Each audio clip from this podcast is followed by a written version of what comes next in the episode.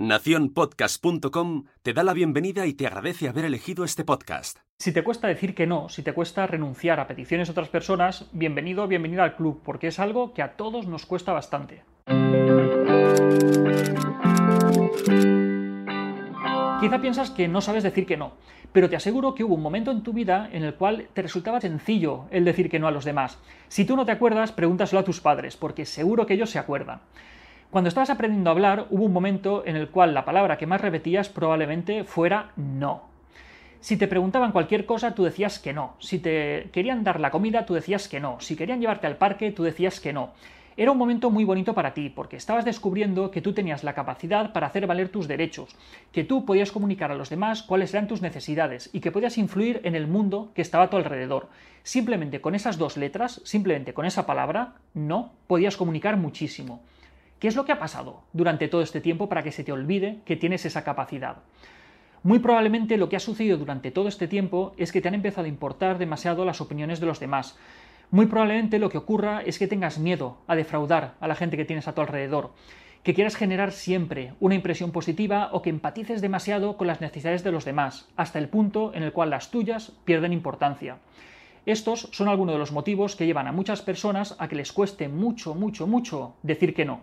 Vamos a ver cinco puntos que si los sigues te va a resultar mucho más fácil poder decir que no en aquellas situaciones que para ti es importante.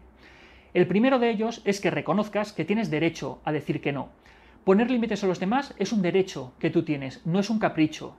En segundo lugar, tienes que transmitir del modo más asertivo posible esa negación. Cuanto más correcto sea ese mensaje, cuanto más respetuoso sea con la persona que tienes delante, más va a aceptar esa negativa. Tercero, por muy correcto que haya sido tu mensaje, tienes que aceptar que esa persona que tienes delante muy probablemente no le va a hacer mucha gracia que le estés diciendo que no. Pero es su responsabilidad gestionar la frustración que va a sentir en ese momento. Es su responsabilidad, no es tu problema. Cuarto, tienes que aceptar que decir que no va a tener una serie de consecuencias. No puedes esperar decir que no y que la persona que tienes delante le vaya a parecer fantástico, sobre todo si esa persona tiene cierto poder sobre ti, por ejemplo, a nivel laboral. Cada no tiene unas consecuencias, por lo tanto debes analizar cada situación de manera individualizada y hacer un balance de coste-beneficio. Hay ocasiones en las que quizá te merece más la pena decir que sí, aunque en el fondo te apetezca decir que no. Y quinto, tienes que aceptar que no vas a agradar a todo el mundo. Si intentas gustar a todos, al final a quien menos te vas a gustar va a ser a ti mismo. Al final también tienes que recordar que decir que no es un derecho, no es una imposición. Cuando aprendas a decir que no, tampoco tienes que ir por la vida diciendo que no a todo el mundo, porque entonces tampoco vas a ser una persona agradable. Decir que no es un derecho que tú tienes, por lo tanto, ejércelo con responsabilidad. Y hasta aquí otra píldora de psicología, espero que te haya servido.